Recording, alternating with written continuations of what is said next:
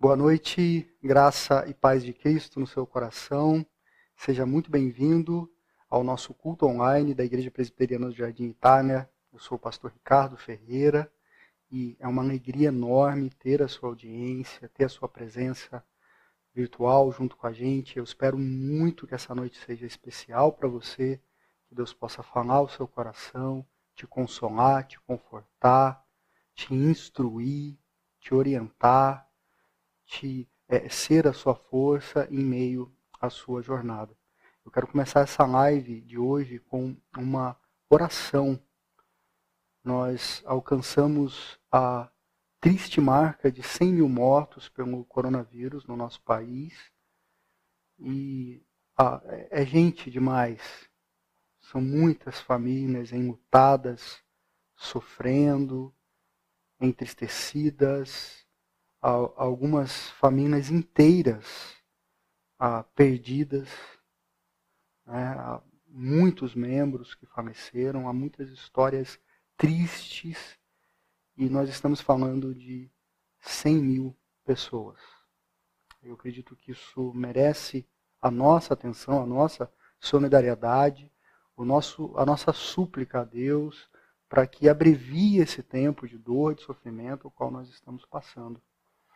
Eu queria orar também, uh, incluir nessa oração a vida do nosso irmão Carlos Matarazzo. Não sei se ele está assistindo aí a live, espero que, que esteja aí também.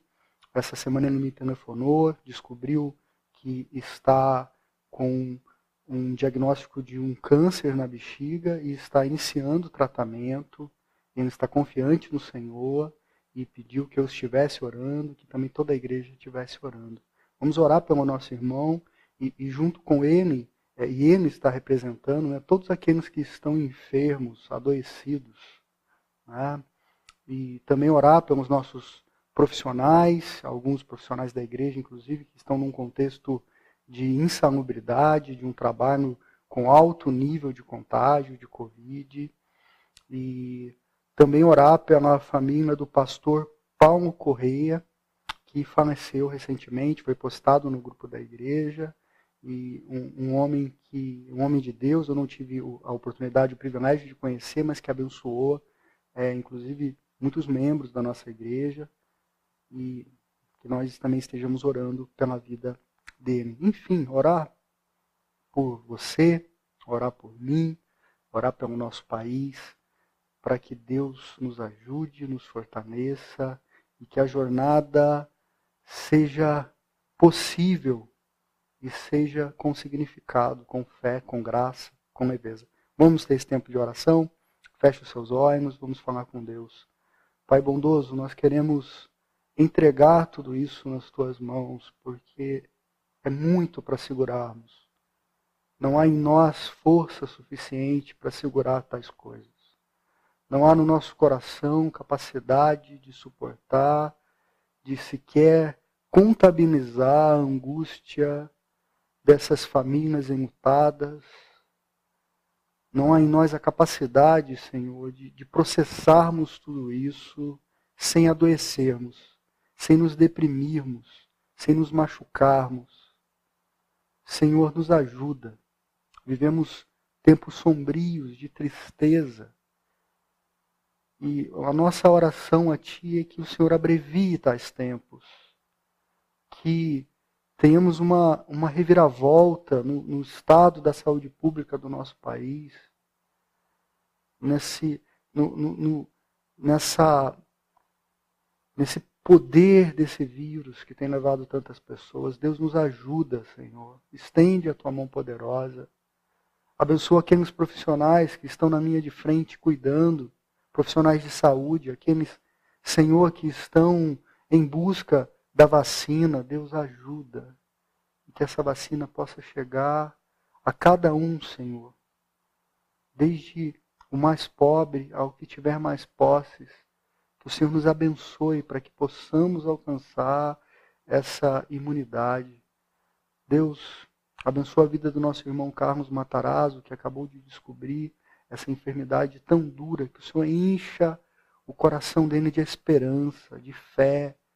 Traz leveza a esse momento, não só a ele, mas aos familiares, abençoa o processo de tratamento. E orando por ele, também incluímos todos os enfermos, no corpo, na alma, aqueles que padecem de dores, a gente suplica a tua graça, o teu refrigério. A gente ora pela família do pastor Paulo, ah, para que o Senhor os conforte, os console, encha eles de esperança dos reencontros eternos. Deus, recebe a mim também em tuas mãos, o meu irmão, a minha irmã, aonde nós estivermos, aquele que está em casa. Deus, que o Senhor nos abençoe e que essa semana nós tenhamos uma percepção da Sua presença a cada minuto, Deus. A convicção de que o Senhor está conosco. Nós oramos em nome de Jesus. Amém e amém. Certo, nós estamos nessa série que se chama Geografia da Alma. Nós conversamos já a respeito das angústias, da ansiedade, das perturbações da alma e hoje nós vamos conversar a respeito das frustrações. E quando eu penso na frustração, eu penso na própria estrada, no caminho, na jornada da vida, porque não é possível passar pela vida sem passar por frustrações, sem sermos privados daquela que primariamente era a nossa vontade. E quando eu penso em 2020 como uma estrada, eu penso ah, nesse ano Parece que a estrada vinha caminhando e de repente surgiu um grande abismo.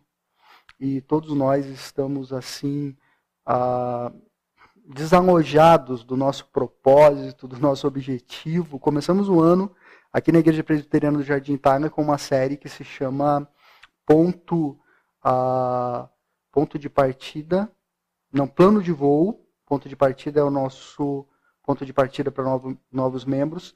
Plano de voo, onde setamos a nossa vida, organizamos a nossa vida para termos um planejamento mínimo em cada área da vida no ano que se inicia. Todo ano começamos assim, com uma série que se chama Plano de Voo, e parece que nós não conseguiremos realizar os nossos objetivos do plano de voo. Não apenas uh, eu, mas todos, todos nós. Né?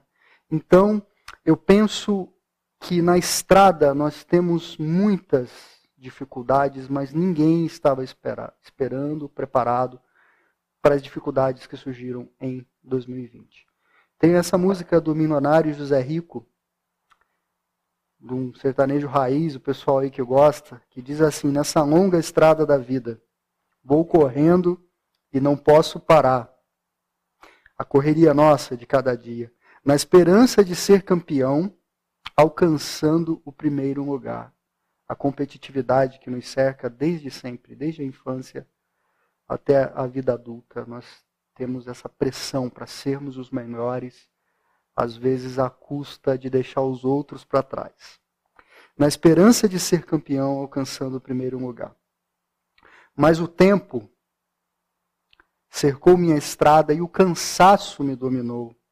Minhas vistas se escureceram e o final da corrida chegou parecido com aquilo que está em Eclesiastes capítulo 12, no Antigo Testamento, o tempo da velhice. Chega um momento que a estrada acaba para todos nós. Vai acabar para mim, vai acabar para você. Na esperança cristã, o tempo invade a eternidade e nós saímos dessa estrada e ingressamos nessa outra estrada com ruas de ouro da Jerusalém celestial como um símbolo de abundância, de um mundo restaurado, perfeito, como deveria ser.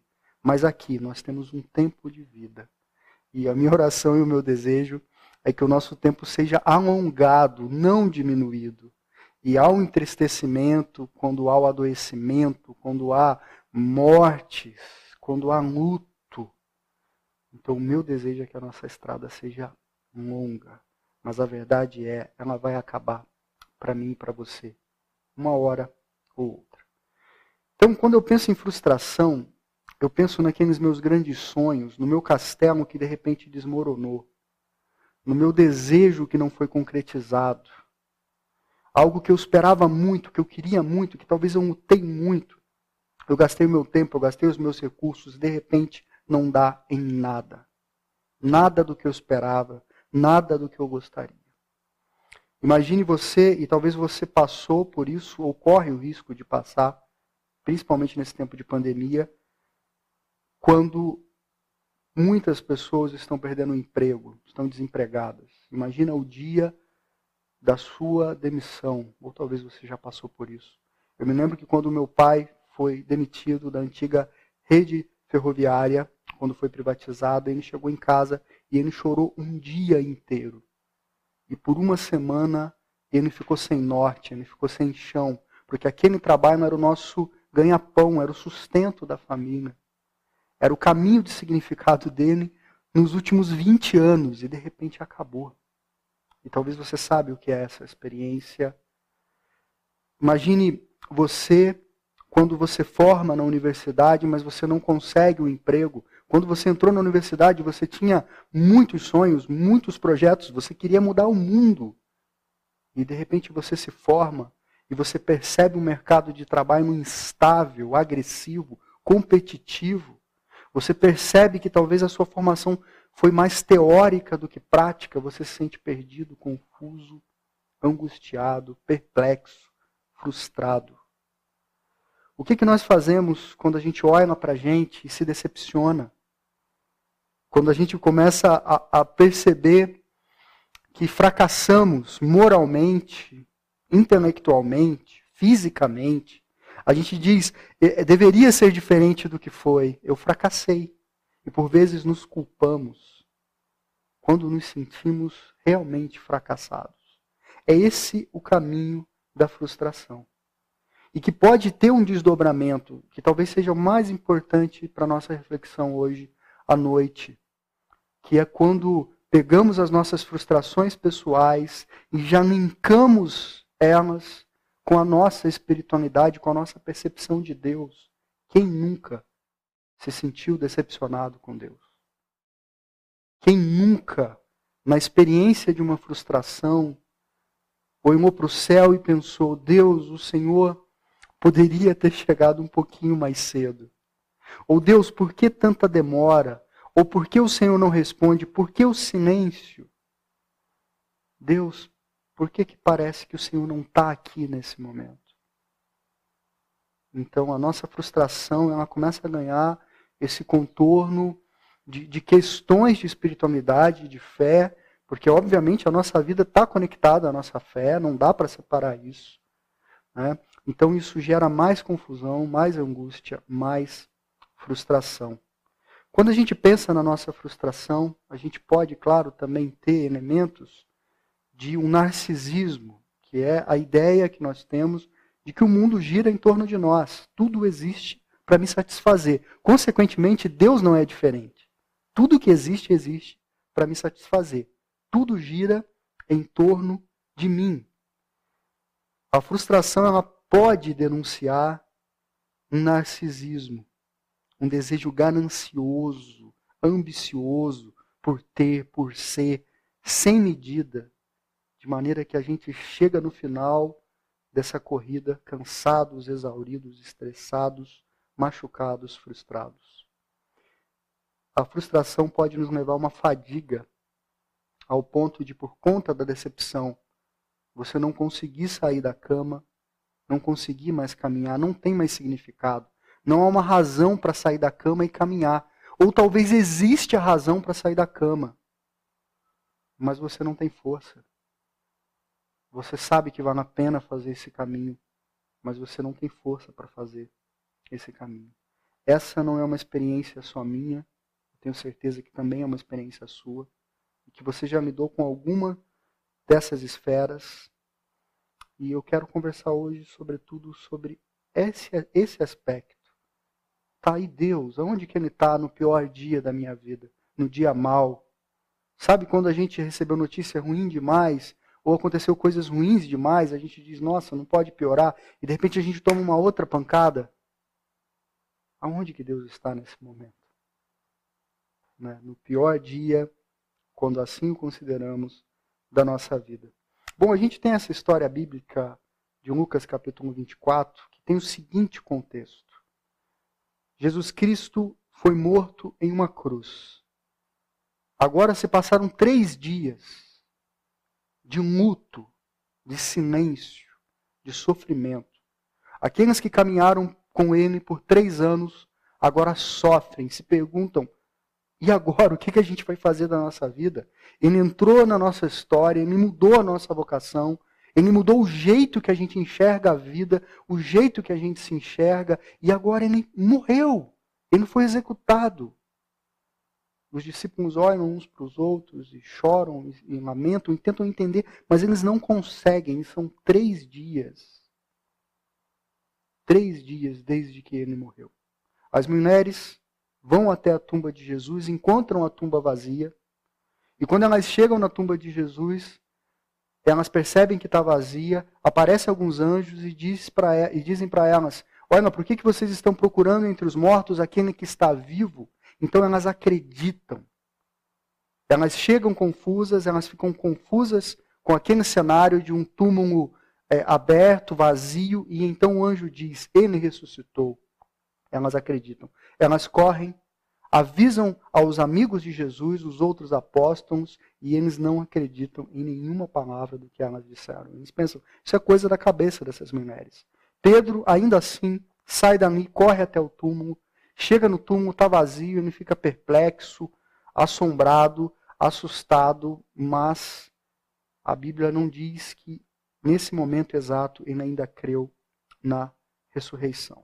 Esse é o contexto. E de repente, nós temos capítulo 24, versos 13 e 32, aonde diz que nesse mesmo dia que as mulheres foram ao túmulo, no terceiro dia, em que Pedro correu até o túmulo, em que há rumores de que Cristo ressuscitou, dois discípulos caminham de Jerusalém para Emaús, cerca de 10 quilômetros. E no caminho eles começam a conversar, eles são discípulos de Jesus, eles estão frustrados. Eles começam a conversar a respeito de tudo o que aconteceu, da covardia com que ele foi traído, torturado, machucado, ferido, abandonado, executado sobre aquela cruz, e que já fazem três dias e, e, e agora eles estão frustrados, eles não sabem o que fazer, então eles voltam para Emaús. Eles deixam a comunidade dos discípulos de Jerusalém e eles vão para Emaús. E na medida que eles conversam a respeito dessa dor e tudo o que aconteceu, Jesus aparece e começa a acompanhá-los. Mas eles não reconhecem que aquele que está a acompanhá-los é Jesus. Então, ele pergunta: o que, que vocês estão discutindo aí, que vocês estão tão compenetrados, focados? Eles param cheios de tristeza e dizem para ele, um chamado Cleopas: Você deve ser a única pessoa de Jerusalém que não sabe o que aconteceu nos últimos dias. E ele pergunta então, mas o que foi que aconteceu então? Eu realmente não estou sabendo. Eles disseram: tudo o que aconteceu a Jesus, o Nazareno. Eles estão dizendo isso para Jesus sem saber que é Jesus. E eles dizem: ele era um homem de Deus, um profeta, que falava e fazia como ninguém, abençoado por Deus, amado pelo povo. Mas os nossos líderes e principais sacerdotes o traíram, sentenciaram à morte e o crucificaram. E aí eles revelam a grande expectativa do coração deles. Por que eles estão tão frustrados com a morte de Jesus? Tínhamos esperança de que ele fosse o libertador de Israel. Mas hoje é o terceiro dia desde que tudo aconteceu. Algumas das mulheres do grupo disseram que estiveram no túmulo, não encontraram o corpo e voltaram com a história de que anjos falaram que ele está vivo. Até alguns dos nossos amigos foram verificar o túmulo, encontraram vazio, mas não viram Jesus. Jesus então diz para aqueles dois discípulos: Vocês não entendem? Como vocês demoram para crer? Por que vocês não acreditam em tudo o que os profetas disseram, todo o Antigo Testamento? Que o Messias tinha de sofrer antes de entrar na glória. Então, começando do princípio, com o livro de Moisés, percorrendo os profetas, os salmos, cada livro do Antigo Testamento, ele explica tudo que a Escritura diz a respeito dele.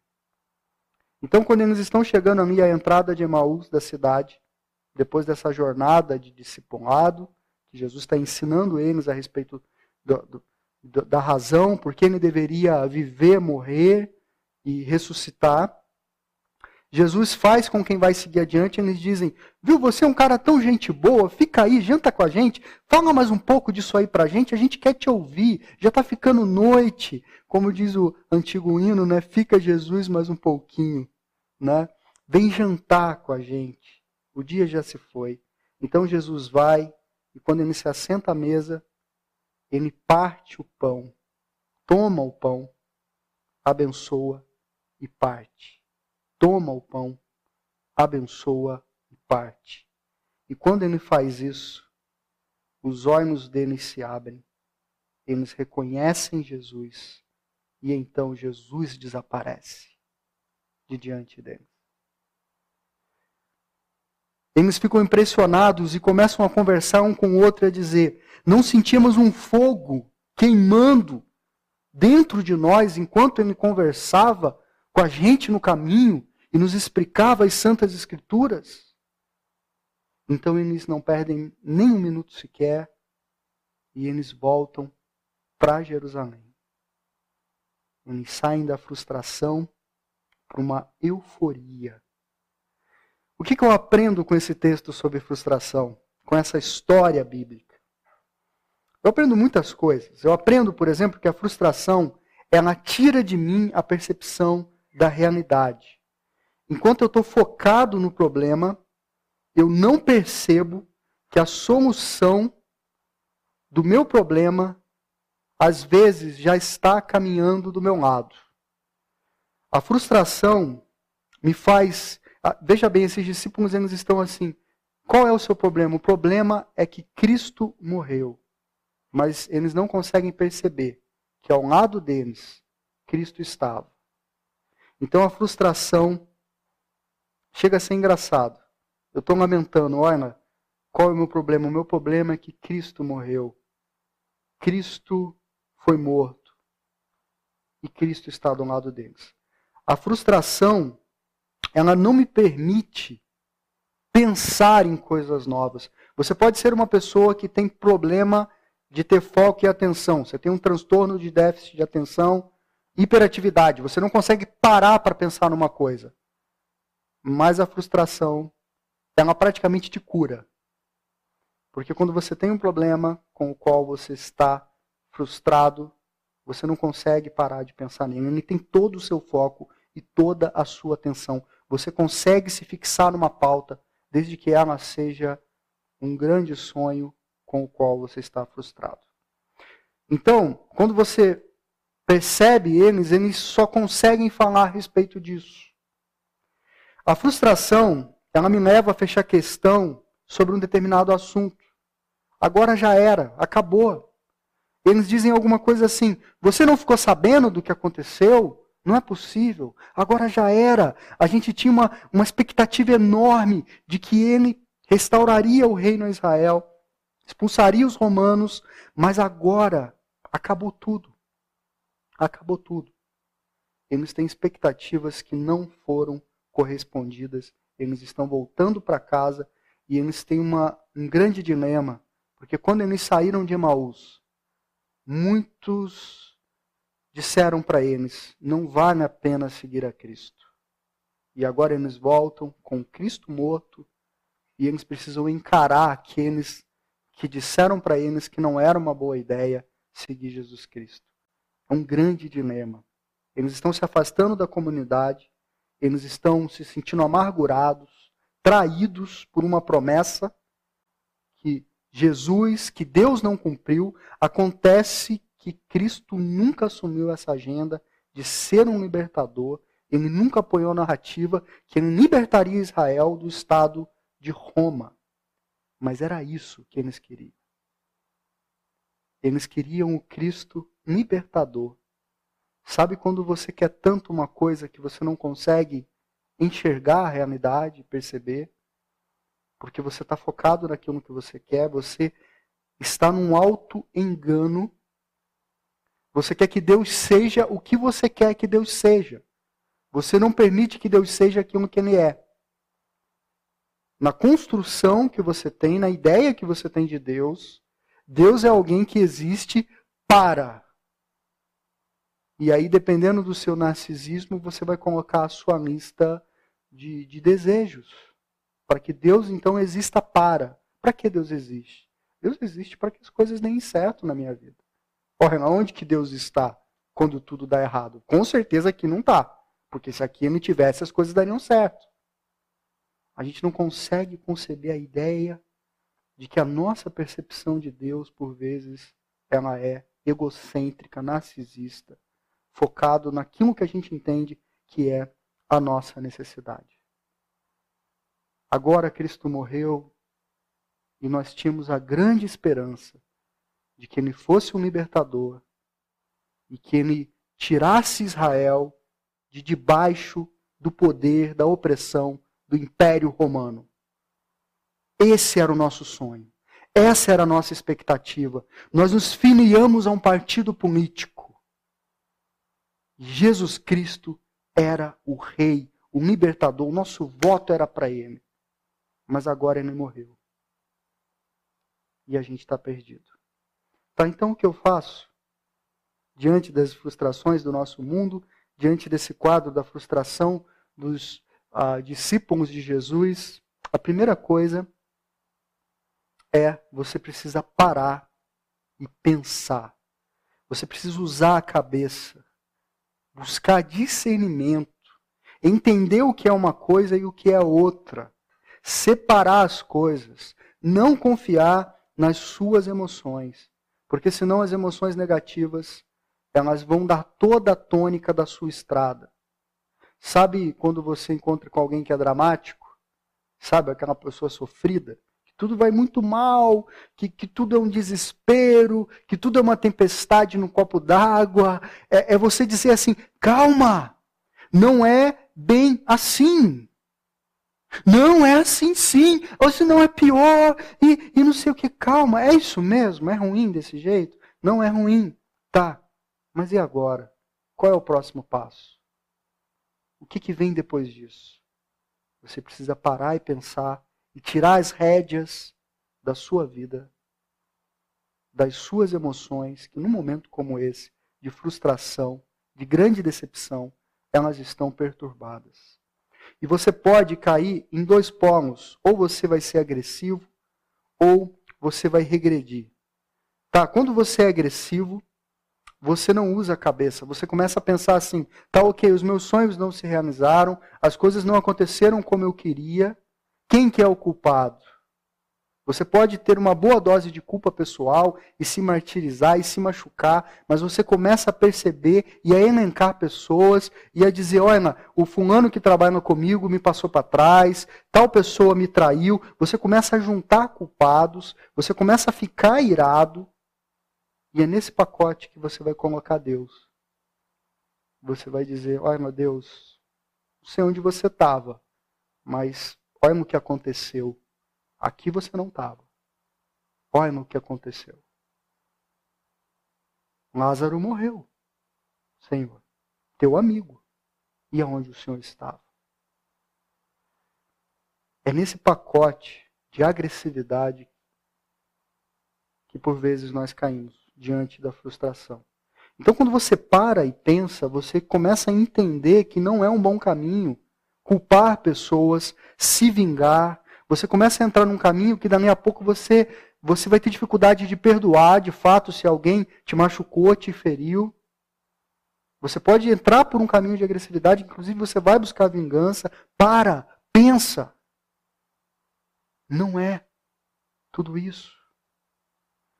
Quando você para e pensa, você também não cai no risco da regressão.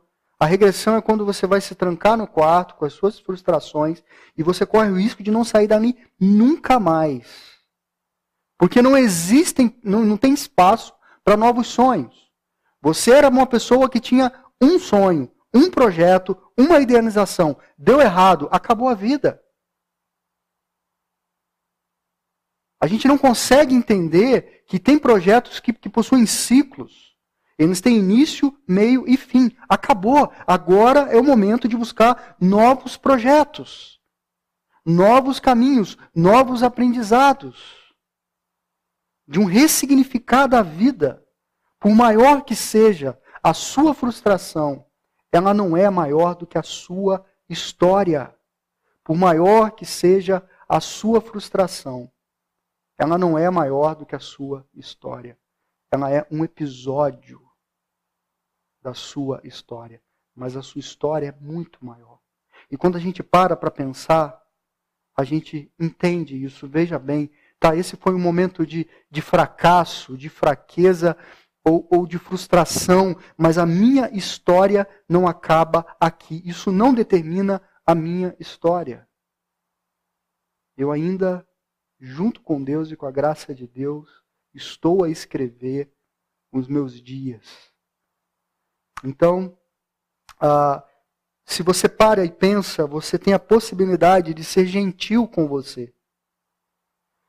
De, de não se culpar em demasia. Ah, veja, veja esse texto bíblico. As mulheres chegaram no túmulo, elas não entenderam o que estava acontecendo. Apareceram anjos e falaram com elas, aí elas foram entender. Ou seja, um evento sobrenatural. Os discípulos não estavam entendendo. As mulheres disseram para os discípulos, não ah, para os apóstolos.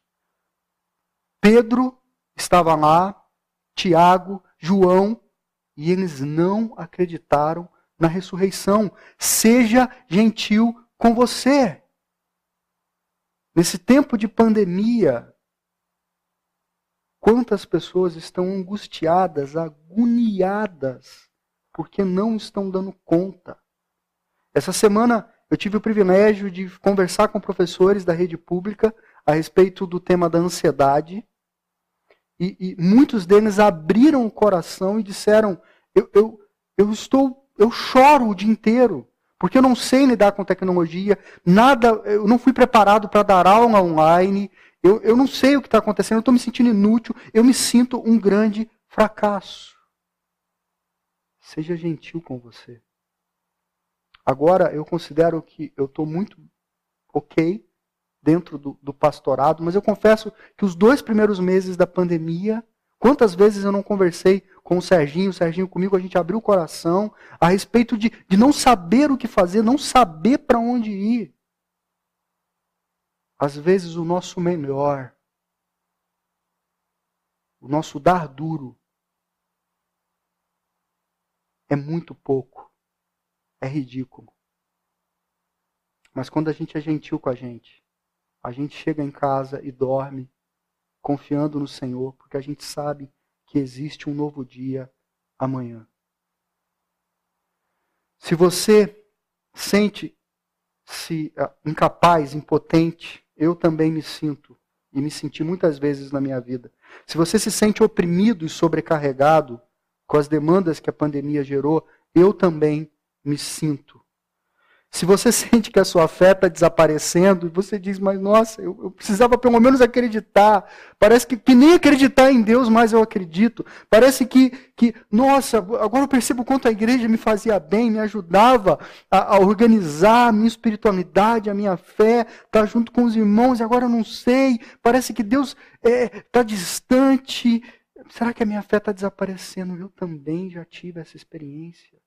Você não é um fracasso. Você é gente como eu, como Pedro, como Tiago, como João, como Maria Madalena, como Marta, como Maria, como Lázaro. Você é gente. E você precisa me dar com você do jeito que Jesus lida com você. Você está abandonando o barco. Você está deixando Jerusalém. Alguém chegou e disse: Jesus ressuscitou. Você diz assim: Ah, para mim já chega. Eu vou voltar para Emaús. Agora já deu. É três dias de sofrimento. Agora vem esse rumor de que talvez Jesus. Ah, chega, eu vou voltar para Emaús. Como Jesus lida com aqueles discípulos? Vai e anda com eles no meio da frustração deles. Quando você para e pensa, você se livra do auto-engano. Bom, o que é o auto-engano? É quando você está tão obcecado por uma coisa que você não ouve ninguém, você não enxerga nada além daquilo. E a maior bênção, pense nisso, que pode te acontecer, é o seu sonho não dar certo. Porque o seu sonho, na sua cabeça, é o menor projeto de vida que você tem para você. Mas às vezes é um caminho que vai te fazer muito mal em toda a sua história. A gente aprendeu na primeira mensagem dessa série sobre angústia e, e falando a respeito de oração que a gente nunca vai ter coragem de ao escrever as nossas orações, eu encorajei você, encorajei cada um de vocês a escrever as orações, a gente nunca vai ter coragem de escrever coisas como: Senhor, me dá uma quantidade enorme de dinheiro. Senhor, que eu seja mais famoso do que o Neymar. Em 2020 não vai rolar, meu filho, minha filha, não vai dar. Ah, talvez 2021. 2020 vai dar para ficar rico, né? Tá, tá mais difícil a situação. Há orações que nem cabem no mundo em que nós estamos vivendo.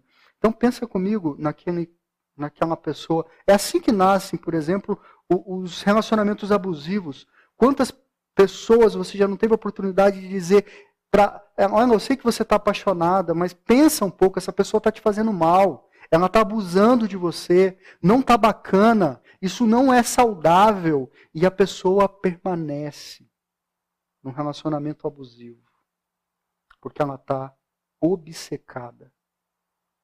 Então talvez há pessoas que foram embora da nossa vida, que nos fizeram sofrer com a ausência delas, mas que nos deram uma grande oportunidade de treinar novos rumos. A gente não sabe. Então, estar frustrado nesse sentido é uma benção, porque você tem chance de repensar a sua estrada, o seu caminho. Você tem a chance de abrir novas possibilidades. Quando você para e pensa, você abre mão das suas expectativas messiânicas de poder, sucesso, fama. Você abre mão de destronar o Império Romano você começa a perceber que Deus não existe para patrocinar os seus devaneios. E que se a gente quer um Deus que seja aquele que patrocina os meus caprichos, esse Deus, ele não é o Deus que se revelou em Jesus Cristo. Deus não existe para satisfazer o nosso desejo. Muitas vezes, como pastor, eu já ouvi, e até mesmo como psicólogo, por que, que o meu casamento não deu certo? Era promessa de Deus. Deus falou com a gente. Deus falou que, que a gente era o casal. A culpa é de Deus do divórcio. A culpa é de Deus porque não deu certo. Pacientemente eu preciso pegar uma linha de raciocínio para mostrar que Deus não casou naquele dia. Foi uma decisão de alguém que estava apaixonado por alguém, que tinha um plano, um projeto, e que agora, naquele momento existencial, havia uma grande frustração. Mas não é o fim da vida. Então, o, o, Jesus começa a contar para eles essa, essas histórias do Antigo Testamento. E de repente Jesus diz assim: Nossa, mas como vocês são tontos e não percebem. Putz, tem que desenhar para vocês. Tem alguma coisa que vocês não estão percebendo, vocês não estão enxergando. E eu me pergunto nesse exato momento, o que que nós não estamos enxergando corretamente a respeito de Deus, a respeito da pandemia, a respeito da nossa história? A única narrativa não é a, narrativa da frustração, do, do, do desemprego, do adoecimento, da possibilidade da morte. Existe outra narrativa. A história que Deus escreve, tá, está escrevendo na sua vida, Ele continua escrevendo. Nada mudou.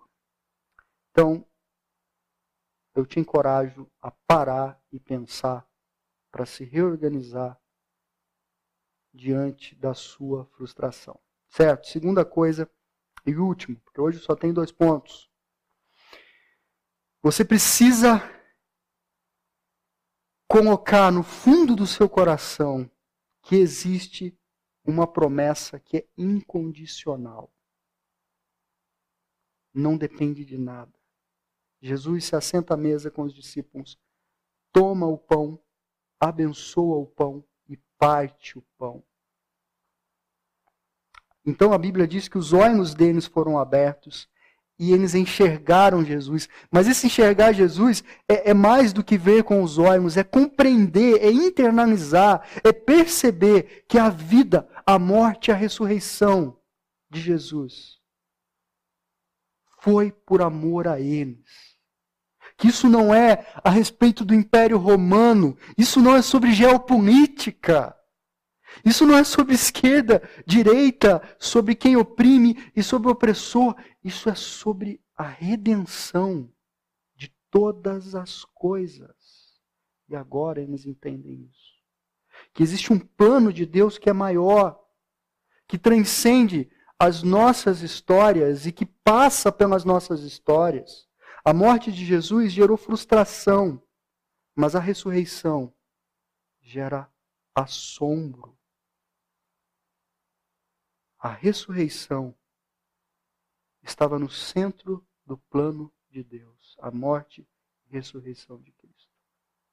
Não para livrar Israel do Império Romano, mas para redimir todas as coisas. E é dessa forma que o Evangelho chegou a mim e chegou a você. Isso não é sobre um punhado de, de nações, isso não é sobre um de, uma determinada abordagem política, isso é sobre o Deus que veio morrer no Calvário para nos salvar dos nossos pecados. E ele sabia que o seu coração duro, que deseja usar Deus para os seus caprichos, jamais entenderia que a sua vida precisa ser tomada, abençoada e partida para que outros sejam satisfeitos.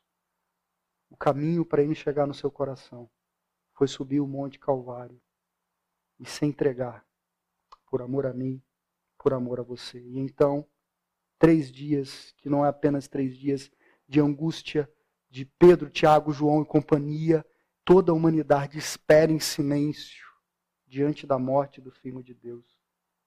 Ao terceiro dia ele ressuscita e ele volta para a estrada. Existe uma promessa de Deus que é incondicional, é um plano que nada, nada é capaz de mover ou alterar.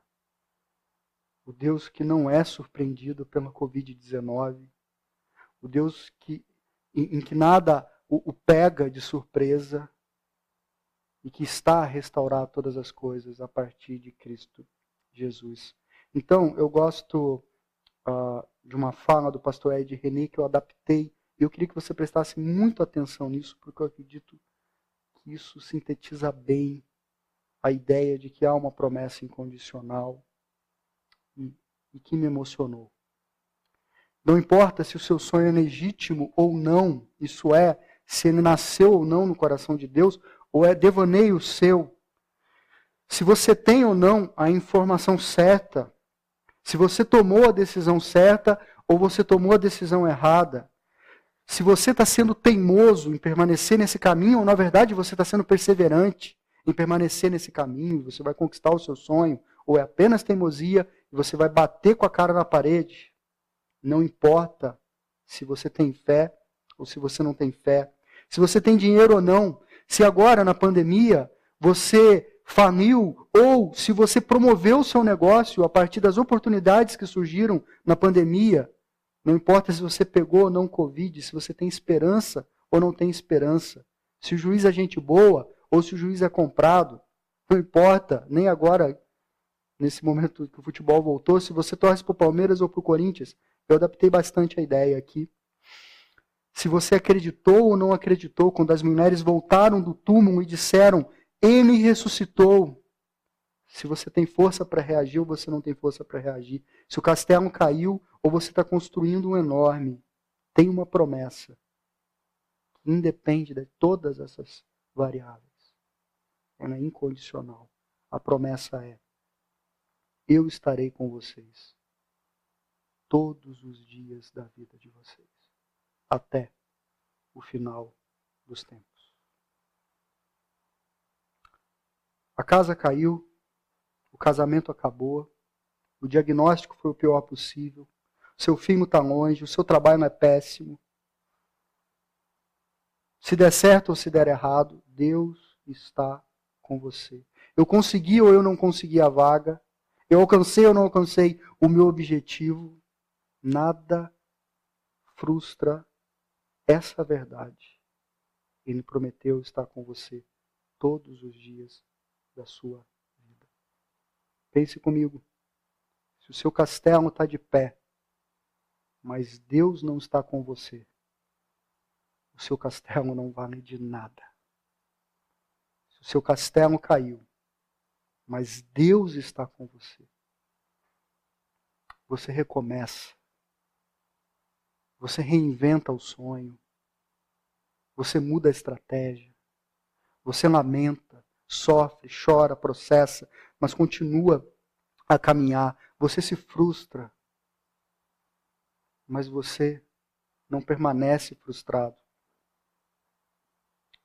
Você recebe forças quando você imaginou que não havia mais forças. Essa é a grande verdade para você e para mim. Eis que estou convosco todos os dias, até a consumação dos séculos. Eu queria orar junto com você pelos seus sonhos, e talvez no processo de oração pelos seus sonhos e pelos meus sonhos, a gente começa a perceber que alguns dos nossos sonhos são caprichos, são devaneios, mas a gente, a gente ora, a gente é honesto com Deus, né? A gente conversa sobre Deus, sobre as nossas expectativas de futuro. Com certeza, todos nós temos a expectativa da vacina, por, por exemplo, nesse momento. A gente ora pelos castelos que desmoronaram. E talvez para perceber que a frustração pode ser o caminho para uma bênção que antes não enxergávamos.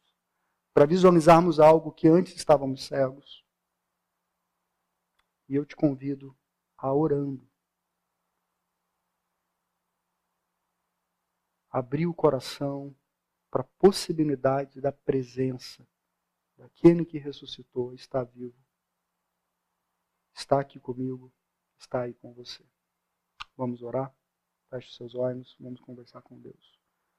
Pai, nós entregamos nas tuas mãos toda a nossa perspectiva de futuro, de presente, pedindo a tua graça, Senhor, para que diante do pior diagnóstico,